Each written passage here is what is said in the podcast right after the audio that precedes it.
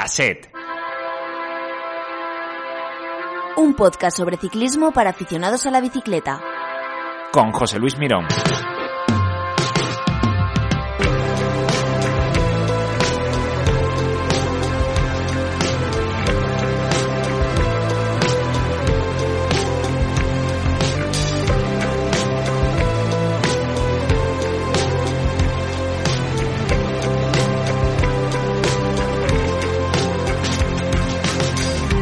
Bienvenidos al episodio 5 de Cassette Podcast, edición especial, inicio de la Copa del Mundo de XCO de ciclismo de montaña.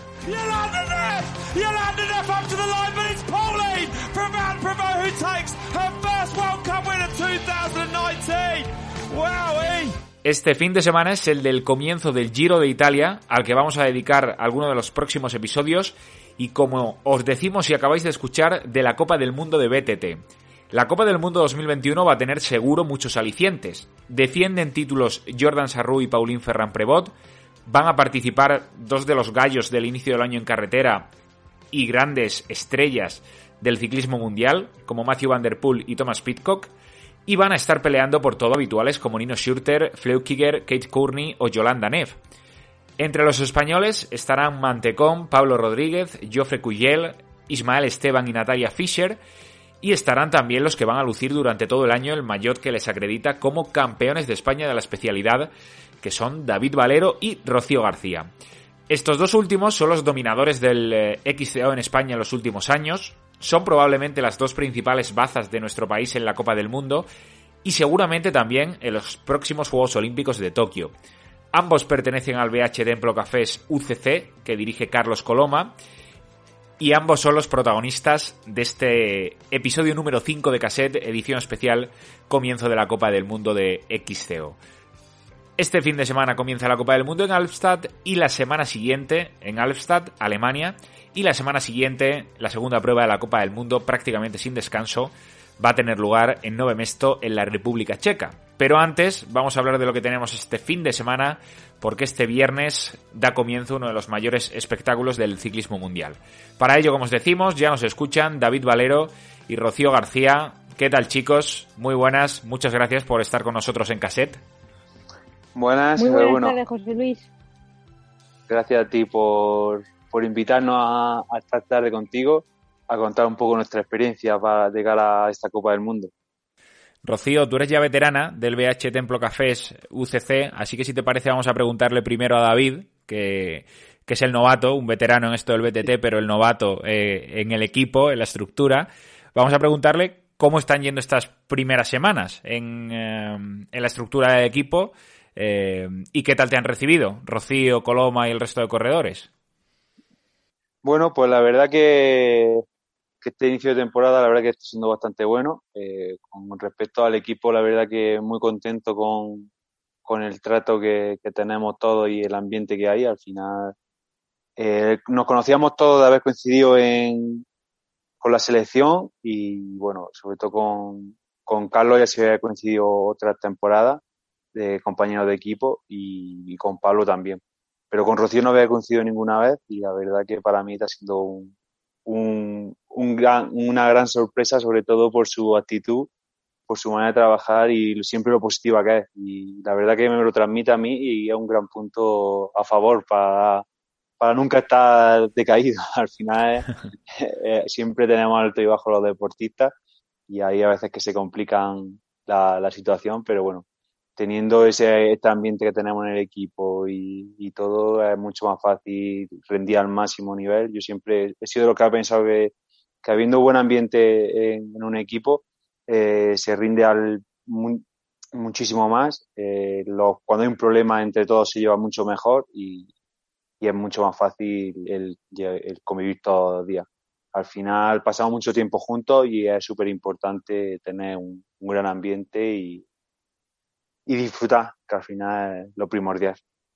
Porque Rocío, para el que no lo sepa, vosotros sí que hacéis bastantes, evidentemente las competiciones coincidís, pero además hacéis bastantes encuentros, bastantes eh, especie de concentraciones más grandes, más pequeñas, según la temporada y según los objetivos de cada uno, pero vosotros sí que residís eh, en diferentes puntos, en diferentes eh, partes de España. Rocío, eh, ¿cómo os organizáis eh, un poco? Cuéntanos un poco para el que no lo sepa dónde estáis cada uno y con qué frecuencia más o menos pues hacéis estas pequeñas concentraciones para, imagino, valorar cosas y también veros, que como decía David, os conocéis ya hace mucho tiempo y, y también por hacer un poco de piña supongo que es importante, ¿no?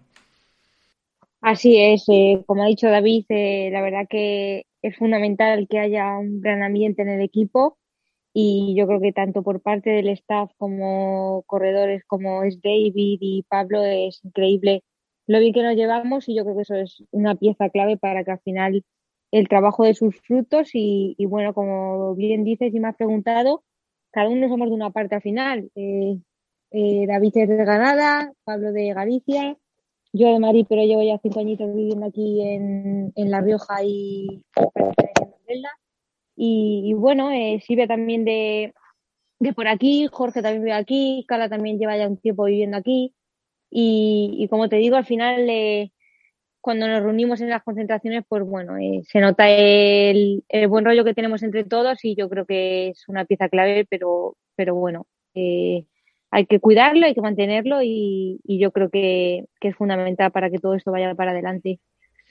Están siendo semanas muy intensas de competiciones. Habéis empezado hace muy poquito, pero, pero ya estáis compitiendo y cada vez rodando más y cogiendo más forma para esa Copa del Mundo del día 8, el sábado en Alpstadt, que va a ser la primera de la temporada y uno de los grandes momentos ¿no? Eh, que se tienen marcados en el calendario. Enseguida os preguntaré por eso, pero si por algo se ha caracterizado este inicio de temporada dentro de la estructura del VH Templo Cafés, es Rocío eh, por la retirada del jefe. Tú con la relación que tienes con él, cómo lo has vivido, cómo de intenso ha sido y no sé cuánto de raro, cómo de raro se está haciendo tener a Coloma, a Carlos, eh, muy cerca también estos, estos días y estas semanas, pero ya en un papel diferente. Ya no es corredor, sino exclusivamente como manager y director del equipo. Y como amigo de todos vosotros, evidentemente, pero eh, ¿cómo ha sido, eh, eh, cómo están siendo estas semanas, Rocío? Pues así es, eh, hace una semanilla ya se retiró Carlos y la verdad que bueno, cuando llegó el día que lo hizo aquí en el, Palacio de los Deportes en Logroño, me levanté ese día un poco agridulce. Por un lado tenía ganas de que llegara ese momento y de que él estuviera también tranquilo y pudiera dedicarse ya a la parte más de manager y de llevarnos a nosotros. Pero por otro lado sí que sentía pena ese día justo hasta que no llegó ese día, no lo llegué a, como que no llegué a asimilarlo. Y cuando llegó ese día eh, tenía la sensación de que por un lado quería que se retirara, pero por otro lado me daba mucha pena el que no volviéramos a ver dando el espectáculo que daba siempre en carrera. Pero bueno, eh, al final todo tiene que llegar también a su fin y no es, como dice Barro, no es un fin, es un nuevo comienzo, una nueva etapa para él y, y yo creo que al final era el momento de, de, que lo hiciera porque al final no puede estar como manager eh, intentando llevar muchísimas cosas al final eso no es vida y, y, también el disfrutar de su familia, de sus niños y de su mujer, yo creo que es una parte fundamental que ya le tocaba y, y bueno, al final yo también estoy contenta porque aunque lo ha dejado en, en, la alta competición, siempre va a estar ahí, está con nosotros, con el equipo y, y bueno, que al final esto es así, eh, no salió en las Olimpiadas el año pasado y bueno, pues al final ha tenido que dejarlo ya este año, pero bueno, por un lado estamos muy contentos, más tranquilos también y, yo creo que va a ser una nueva etapa para él que va a ser increíble y lo va a disfrutar también muchísimo. David, ahora se abre un nuevo periodo eh, y por los resultados, un nuevo periodo, pues como pasó, ¿no? Cuando se, se retiró Hermida, que cogió un poco el, el testigo, aunque eh, pues corredores como tú ya lleváis mucho tiempo también haciéndolo muy bien, pero cuando se retiró Hermida cogió el testigo eh, Coloma y ahora por resultados por haber demostrado que puedes estar pues incluso en podios de Copa del Mundo. Eh, no sé si el relevo natural, tanto en el equipo en este tu primer año como también en la selección española, eh, en cuanto a galones sobre todo, eh, eres tú. No sé si eso te, te mete un plus de presión eh, o no lo has pensado siquiera o te gusta también pues que se te etiquete no como pues uno de los que están llamados a tomar el relevo de Carlos Coloma en cuanto a resultados internacionales eh, cómo se lleva eso cómo se gestiona eso bueno yo creo que soy una persona que no se lo achacarme mucho esa responsabilidad. Al final, porque también, como tú dices, a lo mejor está un poco más escondido. Tampoco me para a mí mismo a, pensarlo y a, y a valorar si coger el testigo. Pero bueno, la verdad que estos últimos años ya me voy dando cuenta que los años pasan, que cuando te juntas, cuando estás concentrado con la selección ya no eres el más joven, ya hay muchos chavales, ya va siendo el más viejo y, y que bueno, ya muchos chavales se van fijando en ti cómo hacer las cosas y cómo ese y, también los medios de comunicación te van, pues te mete como un poco de presión, pero bueno, yo creo que en ese aspecto soy bastante tranquilo. Eh, las carreras hay días de todo, hay días que salen buenas y días que salen mejores y otros días que, que no salen. y, y bueno, la verdad que las presiones siempre son buenas, pero en su, en su cierta medida. Pero me gusta, me gusta. Al final, ya llevo también varios años de eso, estando como favorito a nivel internacional casi en todas las carreras y, bueno, al final es una presión que, se lleva bien. Dentro de que cabe, yo creo que es una persona que la, que la absorbo bien. Estaba yo pensando em, que vosotros sois dos referentes, los dos campeones de España, habéis hecho ya resultados en, competiciones internacionales muy importantes, em, David incluso eh, podios en, en, Copa del Mundo y todo el mundo del, del, entorno del ciclismo que esté escuchando la entrevista y que esté escuchando Cassette en este momento, lógicamente sabe quiénes son eh, Rocío García y David Valero. Los que no pertenezcan al mundo del ciclismo seguramente también lo sepan, pero yo no sé si ellos saben cómo llegasteis vosotros al mundo del BTT concretamente, porque en ambos casos no ha sido un, eh, un camino fácil, ni sencillo, ni seguramente habitual, ¿no? Eh, porque, porque venís de dos mundos eh, diferentes y no siempre relacionados con el BTT. Contadnos un poco brevemente para el que todavía no lo sepa y no esté eh, muy metido en el día a día del mundo del ciclismo y del cross country concretamente. ¿Cómo llegasteis vosotros al, mundo del BTT y cuál fue el hecho determinante para que hoy estéis eh, en el punto y al nivel en el que estáis? Rocío. Bueno, pues yo llevo prácticamente desde los ocho o nueve añitos en, montar en la bici. Mis inicios además fueron en el mountain bike. Luego pasé a tocar un poco la modalidad de ciclocross y carretera, pero siempre mis habilidades han sido en el mountain bike, donde siempre he disfrutado más en la montaña. Y bueno, sí que es verdad que por suerte eh, que se cruzara, que nos cruzáramos en el camino Carlos y yo, pues al final ha hecho un poco que, que mi pasión sea mi trabajo y así un poco así, pero comencé a los nueve añitos a competir en la categoría de Benjamín de segundo año en la Unión Ciclista Villa del Prado de Aire de mi pueblo y, bueno, fue un poco como comenzó todo. Tampoco me viene por familia ni por nadie en general el tema de la bici que tenga cercano, pero bueno, como tenía una escuela allí en el pueblo donde vivía y demás, eh, siempre lo admiraba, siempre quería estar en ella y bueno, al final era una decisión mía y, y fue un poco pues como comencé en el mundo de, la bici. David, ¿cómo llegaste tú a, hacerte profesional, a ser profesional del, del BTT y, a llegar a donde estás ahora?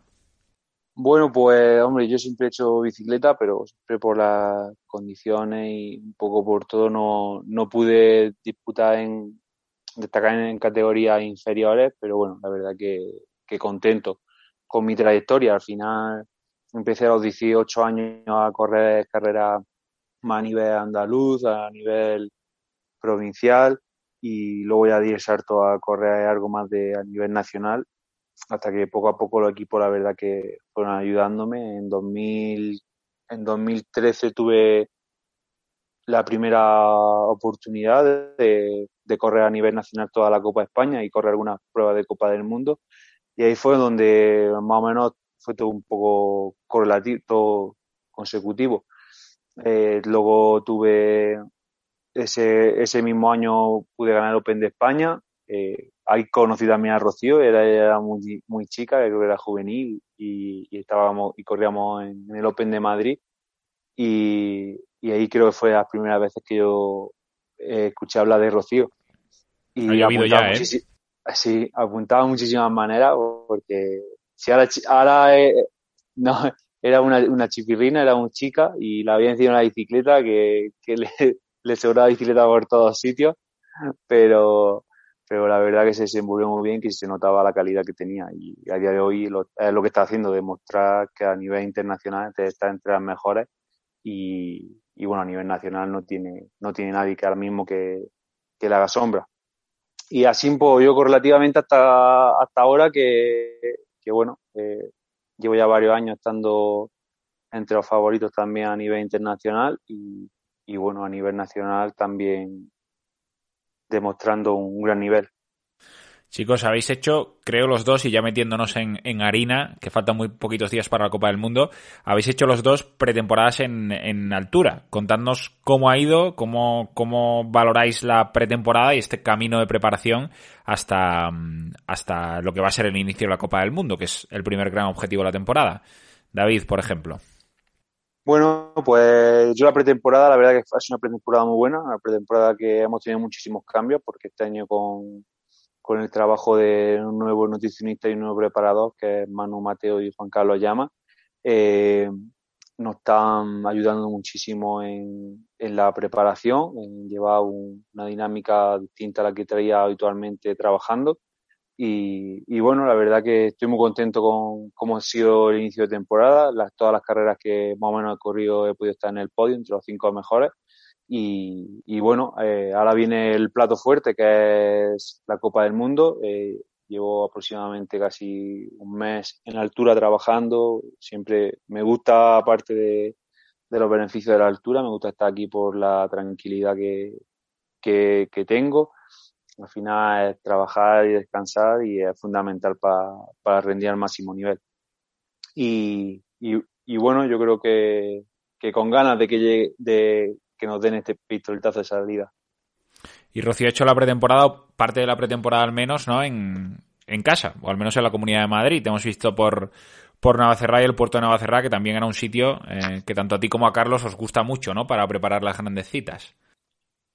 Eso es, José. Ya Carlos tuvo aquí el premio de la medalla de, de bronce en las Olimpiadas de Río, que la preparó ahí en Navacerrada y bueno, a mí me gusta mucho, pues al final, cómo está situado y como tú bien dices, lo conocemos bien y, y nos gusta mucho ir a entrenar allí. Y bueno, ha sido tres, cuatro semanitas de eh, buen trabajo, mucho como dice David, estar tranquilo, de al final hacer las cosas eh, un poquito más aislado y, y más pendiente de, de, cara al bloque que viene de Copa del Mundo. Y bueno, con tranquilidad, eh, también como ha dicho David, vamos a empezar a trabajar con, con Manu y con Juancar aparte del grupo de trabajo que ya estaba aquí en Casa de La Rioja y, bueno, con Colo también. Y como te digo, todo muy tranquilo, entrenando bien y descansando bien y, con ganas de que llegue el plato fuerte para, para demostrar un poco los objetivos que tenemos ya de este año. Chicos, este domingo empieza, empieza la Copa del Mundo en Alfstad. Eh, como venimos comentando ya desde el inicio de la entrevista, los dos habéis hecho muy buenos resultados internacionales. Eh, Rocío la primera vez, eh, creo que en 2019, si no me equivoco, en, en Alfstad, en su primera carrera en Copa del Mundo, hizo nada más y nada menos que la decimotercera, siendo todavía muy joven. Eh, tú, David, como decíamos, has conseguido estar en el podio de la Copa del Mundo. ¿Qué objetivos marcáis este año? Eh, ¿Se puede soñar con, con, en el caso de David, volver a estar eh, en el podio de la general de la Copa del Mundo? Y en tu caso, Rocío, con ¿por qué no soñar con estar peleando con, con relativa frecuencia por, por estar ahí en ese, no sé, top 5, top 10? Yo creo que sí, al final hay muchísimo nivel tanto en, en chicos como en chicas, pero bueno, yo creo que es un año bonito, un año con ganas y, y bueno, vamos a pelearlo. No va a ser fácil porque, como te digo, todo el mundo va a ir con todo puesto, pero, pero es, es un poco también el objetivo de, de subirme al podio y, bueno, ¿por qué no luchar por, por ello? David, en tu caso, ¿cómo planteas un poco la Copa del Mundo?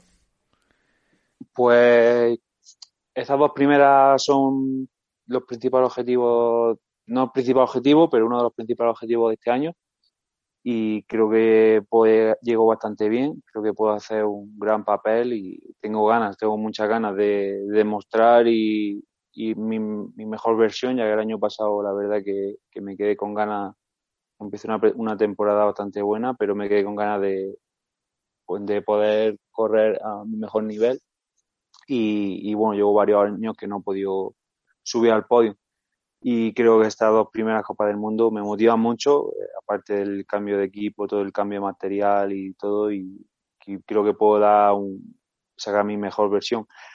Y bueno, será una Copa del Mundo muy un, poco larga porque empezamos ahora, tenemos una Olimpiada por medio si, si va todo bien. Tenemos, son muchas son seis pruebas, pero muy repartidas durante de aquí a, de aquí a septiembre y, y bueno, hay que, que, guardar mucha fuerza, mucha energía y, y, ser un poco conservador. Pero bueno, yo creo que se puede hacer una, una buena general. Rocío, en tu caso lo decíamos antes, llegaste a ser decimotercera, creo que en tu primera participación en, en, en, categoría absoluta en la Copa del Mundo, precisamente en este circuito, en, en Amstad. ¿Qué recuerdo guardas? Es un buen precedente ese, ¿eh? Sí, eso es. Eh, fue mi primera Copa del Mundo, eh, si no recuerdo mal, corriendo en élite y era todavía el último año de, de su 23 que me quedaba, que fue cuando hice el top ten en Lenserheide. Y es un circuito que mm, me gusta mucho porque se adapta mucho a mis cualidades, es muy duro. Y la verdad que, como dice también David, eh, aparte de ser las dos primeras Copas del Mundo, Alemania y República Checa, pues como es un circuito que también se me adapta muy bien y me gusta, eh, tengo muchísimas ganas de, demostrar también, como dice David, mi mejor versión y, y como te digo, eh, intentar luchar por un podio, que no va a ser fácil, pero bueno, hay que soñar y, hemos trabajado para ello.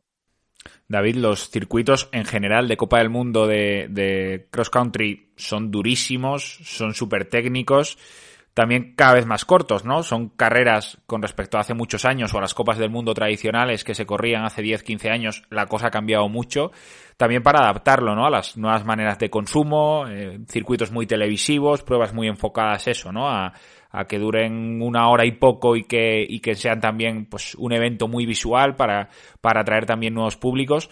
¿Cómo es el circuito, el circuito alemán de, de Albstadt? ¿Qué particularidades tiene?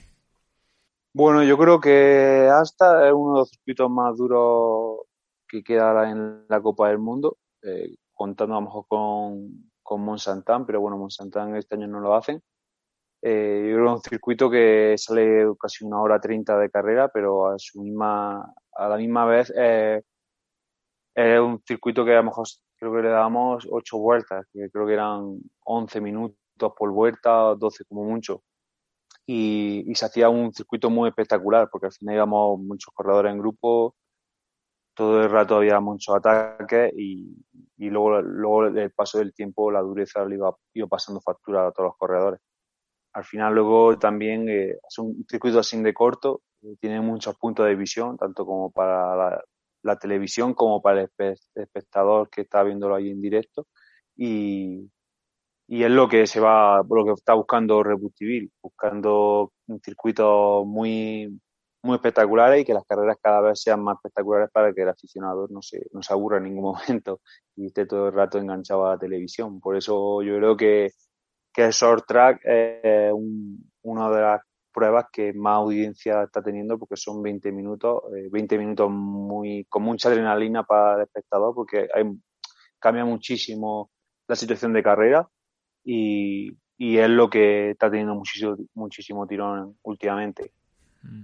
El short track, Rocío, que para, para los que no lo conozcan es algo así como, eh, como la lucha por la pole, ¿no? O los entrenamientos por la pole en, Fórmula 1 o, o, los entrenamientos oficiales en motociclismo que determinan luego un poco cómo se sale, ¿no? En qué posición sale cada uno. Es una carrera muy corta, muy explosiva y que luego marca eh, un poco cuáles van a ser las posiciones el, el día de la carrera, ¿no? Pero es un, una modalidad muy novedosa que también era lo que hablábamos ahora justo con David, ¿no? Que también permite que el deporte sea aún más espectacular y también atraer a toda esa gente que igual eh, pues le cueste ver más carreras más largas o que sea un público menos especializado y es un formato súper espectacular precisamente para eso, para atraer a un nuevo público, ¿no?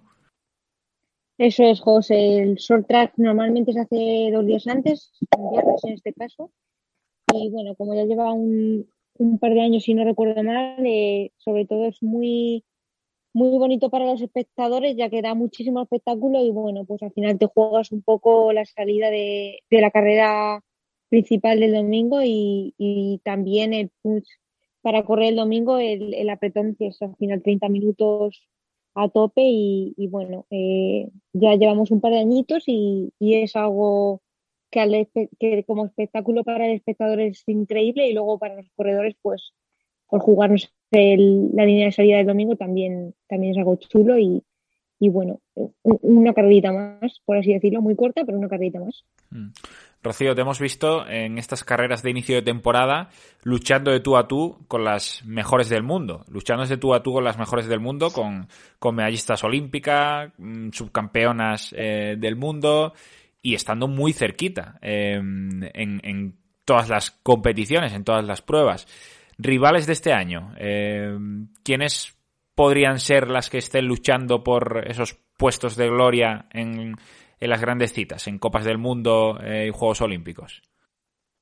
Bueno, como te he dicho, cada vez hay más nivel y cada vez hay corredoras, tanto en chicas como en chicos, que salen de un año para otro y dicen, joder, no la tenía en cuenta, no la conocía.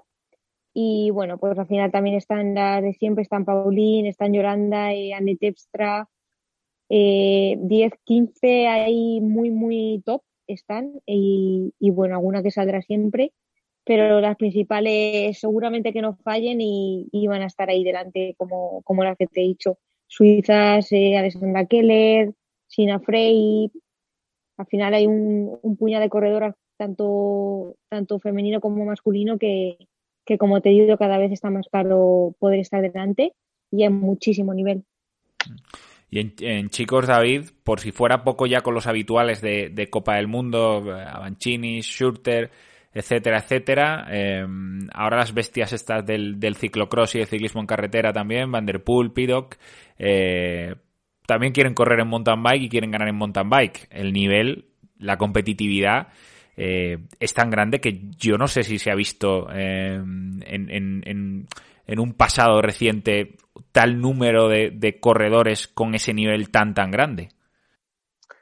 Yo creo que estos últimos años eh, se está viendo que ya no hay un corredor que domine tanto como Nino el, anteriormente.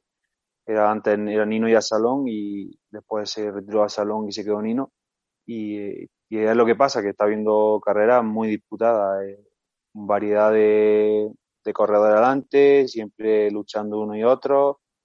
Al final hace que, que sean carreras muy disputadas y, y muy peleadas y el nivel, el nivel yo de cuando empecé ahora es increíble.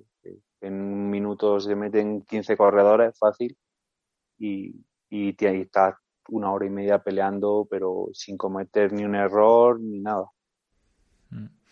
Em, se está hablando mucho estos días de los Juegos Olímpicos, también lo comentabas eh, tú antes, David. Em, aunque todas las noticias que se tienen son bastante positivas, bastante esperanzadoras sobre que finalmente se van a poder celebrar con mucha seguridad, eh, con burbujas eh, pues muy cerradas, ¿no? Para que el riesgo de los deportistas sea el mínimo posible y de la gente de la organización también. ¿Qué noticias tenéis vosotros eh, sobre, sobre la celebración de los, de los Juegos y también un periodo de incertidumbre tan grande como este, cómo os afecta en la preparación de la gran cita ya no del año, sino de la gran cita para un deportista cada, cada cuatro años? David. Bueno, pues, hombre, noticia ahora mismo de que estemos tranquilos, de que sigamos entrenando y que tenemos el objetivo ahí y bueno, no tenemos, yo creo que no tenemos que volvernos muy locos con el tema de que si se van a hacer, si no se van a hacer.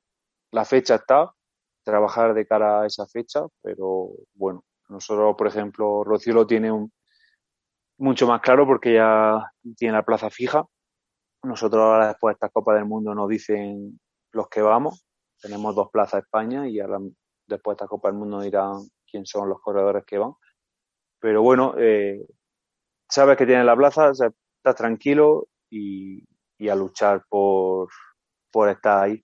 Al final, yo creo que con dos meses, con dos meses, eh, tengo margen para poder prepararlos bien y, será una carrera muy distinta y yo creo que el nivel fuerte, fuerte va a estar en estas dos copas del mundo.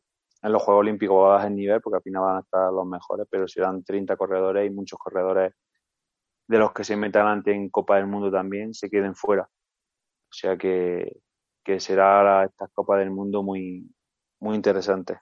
Mm. Y tú, Rocío, em, que como decía David, tienes la plaza prácticamente em, asegurada, si no asegurada. Em, tienes también muchas competiciones eh, en, este año, como decíamos, principalmente pues las Copas del Mundo. En un año en el que los Juegos Olímpicos se celebran y son tan importantes, ¿qué papel tienen el resto de, competiciones? O dicho de otra manera, eh, ¿en cuántos momentos te gustaría a ti estar en tu pico de forma más alto, si es que se puede en varios momentos, en, eh, en una temporada con Juegos Olímpicos? Bueno, el objetivo principal, como bien he dicho, son los Juegos este año, está claro, pero no voy a descartar eh, hacer un buen papel en las pruebas del mundo e intentar hacerlo también en el Mundial, que es un circuito que me gusta y, también se me adapta muy bien en Val Pero bueno, el objetivo principal, principal son los Juegos y, y bueno, el Mundial no lo quiero descartar y la Copa del Mundo, pues al final también quiero estar bien y por qué no lucha por un podio. Em, este año estáis estrenando eh, una nueva bicicleta, la BH Links Race, que a la vista es un bicicletón, em, además de, muy bonita. Contadnos vosotros cuáles están siendo estas primeras sensaciones con, la bicicleta em, y cómo os estáis encontrando. David, por ejemplo. Pues, hombre, yo en mi caso, la verdad que, estoy muy contento con el comportamiento de la nueva BH Lins Range y, y, bueno, la verdad que es una bicicleta que, que está al día y, y, es increíble el comportamiento tanto bajando como subiendo. El sistema Spirit Pivot me ha dejado sorprendido, sobre todo en zonas rotas que, que puede ir abierto y la bicicleta se nota que avanza muchísimo yo creo que tenemos una, una herramienta para atacar de, yo creo que lo mejor que pueda venir ahora mismo en el mercado en doble suspensiones y, cómo se están poniendo los circuitos. Y en mi caso, muy contento, muy contento con todo el material, con toda la gama de, bicicletas de BH y, y bueno, tengo mucha intriga y mucha ganas de probarla en un circuito de Copa del Mundo porque hemos corrido cross country, pero al final hay circuitos que se, se parecen, pero circuito como 9 esto que es un circuito de raíces, de piedra y de todo, aún no hemos tenido la oportunidad de, correr este año. Y tengo unas ganas que me muero de, probarla y ver comportamiento, porque al final ahí es donde le saca el 200% de, de, de, rendimiento a la bicicleta. Al final es, donde la lleva más al límite. Y, y espero en dos o tres semanas seguir con, salí de, esa duda. Rocío, en tu caso, tú llevas con BH más tiempo, eh, pero también pues ha habido mejoras, ¿no? En, la bicicleta este año. ¿Qué comportamiento está, está teniendo y qué primera valoración haces tú de, del, material de este año? Así es, yo por lo menos ya he tenido la suerte de probar la BH Race hace un par de añitos y la de este año y no tiene nada que ver. O sea, es increíble la, la, que da, el funcionamiento del split es, es, otra bici. O sea, es increíble también eh, la diferencia que hay y totalmente superado, o sea, de la anterior a esta. Es un cambio brutal, se nota muchísimo y súper contenta con esta, con la, con la nueva Link Race. Y luego también tenemos la última Evo, que seguramente sea el arma elegir para, para Valdisol, la rígida, la hard tight, y bueno, y también pues la, Atom, que es la que estamos usando nosotros de, eléctricas, y luego en carretera G8, y, y, bueno, la verdad que cada una en su terreno eh, van súper bien a las bicis y, y súper contentos con todo el material de BH y, y demás. Mm. No os quiero meter en un compromiso porque eh, cada bicicleta evidentemente tiene su función y su funcionalidad y no es lo mismo una persona que sale en bici los domingos con una persona que compite al más alto nivel y tampoco es lo mismo el tipo de circuito, ¿no? El tipo de sendero, el tipo de pista que se hace, pero a mí me pregunta alguna gente, ¿no? ¿Qué diferencia hay entre, entre una bicicleta rígida y una de doble suspensión? ¿Cuál me compro? Eh, ¿qué, le recomendaríamos? ¿Qué diferencia hay entre una bicicleta rígida y una bicicleta de, de doble suspensión? Así muy en genérico para, para el que esté pensando en, comprarse una bicicleta BH, por ejemplo? Uf, pues fue la diferencia, la verdad que es muy grande. Al final, nosotros el comportamiento de una doble y una rígida es muy distinto. También luego depende del terreno donde te muevas, donde, donde, donde vivas. Al final es muy diferente el tipo de carrera que corras. Pero bueno, hoy en día la verdad que la bicicleta de doble suspensión eh, cada vez son bicicletas mucho más competitivas que, que no echan falta una rígida por, por, ese, a lo mejor siempre hay diferencia de una rígida a una doble un kilo de, de diferencia aproximado. Y hoy en día la bicicleta, buah, es que, es que podemos empezar a contar y, y no parar, pero al final yo me decantaría un poco por qué, qué tipo de mountain bike haces hacer un mountain bike de pistero y algún sendero limpio y todo eso, iría rígida. Y si te gusta más el mountain bike enduro, te gusta puntos más fuertes, más extremos, eh, una doble sobre fijo. Y luego también, si vives en una zona que hay mucha roca, mucha piedra, pues una, una doble al final te va a ser mucho más cómoda, va, va a disfrutar muchísimo más. Claro, Rocío, porque lo que dice David, ¿no? También depende del, del, del sitio donde estés y del tipo de, de, recorrido que vayas a hacer. Sin ir más lejos, eh, en, en, Copa del Mundo, o por ejemplo en el Mundial del año pasado, eh, hubo muchas corredoras que utilizaron, eh, se decantaron por la bicicleta rígida y tú nos decías que en Valdisol, eh, pues igual eh, también es buen momento, ¿no? Para, para utilizar una bicicleta rígida, que, es algo que depende de muchos factores, ¿no? Pero que, que incluso en, en, competición y al más alto nivel hay determinadas carreras muy puntuales en las que, en las que igual es más eh, aconsejable utilizar una bicicleta rígida que una de doble suspensión. Eso es, al final eh, cada vez los circuitos sí que es cierto que son pues más técnicos, más peligrosos, y te requiere llevar muchísima seguridad y la seguridad que llevas con, con una full suspensión, en nuestro caso la, la Link Race, no te, la, no te da una rígida y luego pues al final también como para aficionados, si no vas muy de técnica, muy sobrado, pues el tener una bicicleta de doble suspensión te da muchísima seguridad. Y luego, como bien dice David también, eh, es que hay circuitos que todavía aún una rígida como Alemania o aunque tú has dicho Valdisol, en nuestro caso en chicas se nota más el peso, el kilo y, mucha gente que, que, está muy bien adaptado a, la rígida, pues al final decide correr con ella y, bueno, al final es un poco también depende un poco cómo se sienta el corredor en el circuito y, y con el material que tiene y, nosotros jugamos un poco en, en función a ello. Hmm pues duda resuelta para todo aquel que, que, se lo esté pensando, que tenga la duda cuando os ve correr en algunos momentos con, aunque mayoritariamente corréis ya con, con doble suspensión en casi todos los circuitos, pero por si en algunos ve correr con bicicleta rígida, que sepa por qué o en base a qué se toman eh, determinadas decisiones en un momento u otro. Si queréis hablamos a final de temporada, ¿os parece? Dentro de cinco o seis meses, a ver qué valoración hacéis, cómo ha ido la temporada y ojalá a los dos podamos daros la enhorabuena por lo, por lo conseguido en este 2021, que al menos en las pruebas importantes eh, está a puntito de empezar. ¿Os parece? Sí, la verdad que estaría bien para valorar un poco todo y, y bueno, sacar conclusiones de este 2021 que esperemos que sea un, un año muy bonito. Por mi parte también, José, me parece genial y, nada, estaremos encantados de acompañarte una vez más en, en tu sección de podcast. Pues chicos, un verdadero placer. Gracias por habernos acompañado en Cassette Podcast en esta edición especial previo al inicio de la Copa del Mundo de, de, BTT. Ha sido, como decimos, un verdadero placer. Os deseamos toda la suerte del mundo porque os la merecéis, aunque no la necesitáis, por todo lo que os lo estáis trabajando. Y, y, lo dicho, que haya muchísima suerte este, este fin de semana en ese comienzo de la Copa del Mundo. Un abrazo para los dos. Muchísimas gracias. Un fuerte abrazo y muchas gracias, José.